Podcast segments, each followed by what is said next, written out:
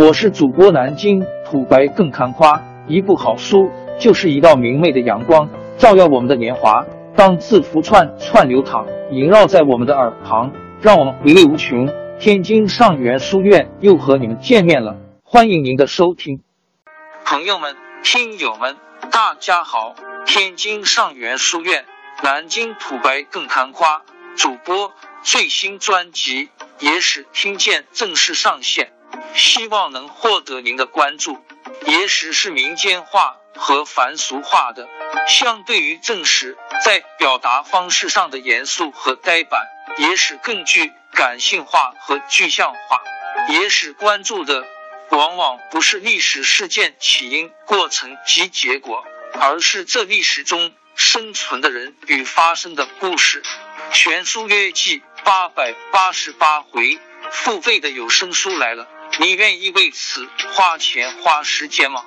专辑也是听见。进度更新按听众的打赏而定。喜马拉雅 UID 七三二六四零二二，微信 sh 八五七三零一四四九，请多多关注，多多打赏，谢谢大家。下面正式开讲专辑《野史听见》。希特勒和拿破仑相比较，哪个更称得上战神家？A A 历史故事，外国历史。希特勒和拿破仑相比较，哪个更称得上战神？期末废科举改考试曾有这样一个考题：项羽拿破仑论，要考生们比较分析，同为悲剧英雄的项羽和拿破仑有何异同？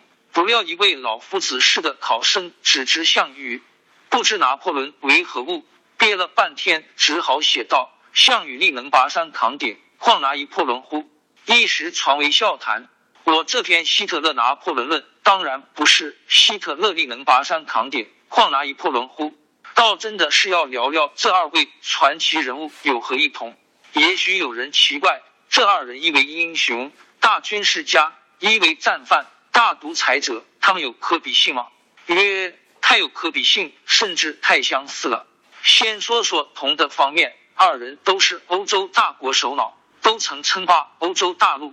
差一点就统一了整个欧洲。二人全盛时的疆域几乎能完全重合。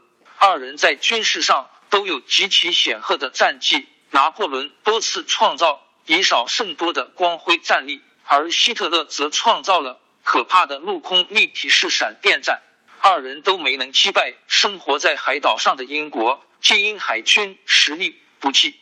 二人都败在征服俄罗斯的战争中。而且都是夏季开战，败在冬季，皆因想不到俄罗斯的冬季有那么寒冷，未带足够的冬装；皆想不到俄罗斯的领土有那么辽阔，战线拉的那样大，时间拖的那样久。法德两国都没有如此巨大的胃口。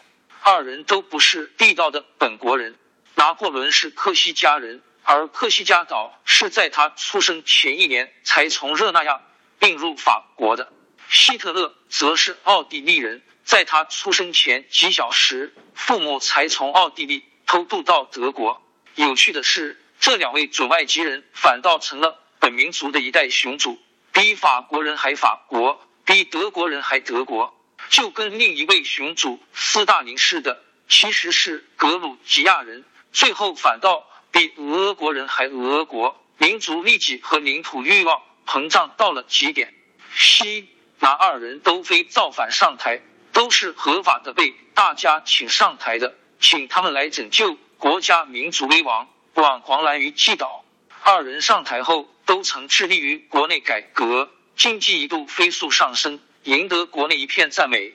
不仅资本家欢呼，甚至连本国民众也欢呼。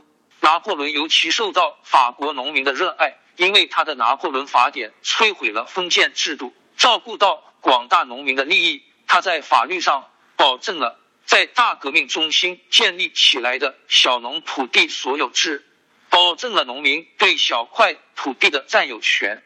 除了资本家之外，希特勒尤其受到德国工人的欢呼，因为他的政府仅用五年时间就把百分之三十三的失业率降到了百分之一点三。国民收入增加了一倍，工人普遍享受社会福利，有薪休假，并在很大程度上实现了每位工人都能买得起一辆大众牌小汽车。二人都成为大独裁者，拿破仑甚至走得更远，成了皇帝，从而实力膨胀，对外发动侵略战争。二人失败后，都曾导致本国遭受割地赔款的屈辱，久久难以崛起。希特勒和拿破仑相比较，哪个更称得上战神？然而令人不解的是，二人战绩经历既如此相像，却一个捧为英雄，甚至赢得敌人的尊重。而另一个却臭不可闻，人人喊打，何也？这正是问题的所在。关键要看二人一在何处。简单一句话，拿破仑的主要历史作用是进步的，希特勒的历史作用则完全是反动的。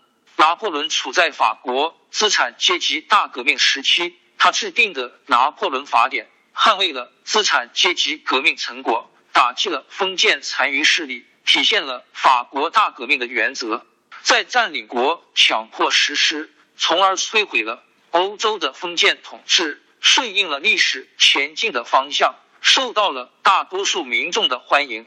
希特勒的种族大屠杀犯下了反人类罪，而拿破仑则执行相对宽容的宗教政策和民族政策，促成了犹太人的解放，使他们拥有了公民权和平等的法律地位。希特勒在占领国，并没有像拿破仑一样推行任何进步政策，而是推行雅利安至上、日耳曼至上的种族主义，烧杀抢掠，理所当然遭到世界人民的唾弃。都说时势造英雄，看来时势也造暴君。王朝更迭，江山易主，世事山河都会变迁。其实我们无需不辞辛劳去追寻什么永远，活在当下。做每一件自己想做的事，去每一座和自己有缘的城市，看每一道动人心肠的风景，珍惜每一个擦肩的路人。纵算经历颠沛，尝尽苦楚，也无怨悔。感谢您的收听，朋友们，让我们下期再见。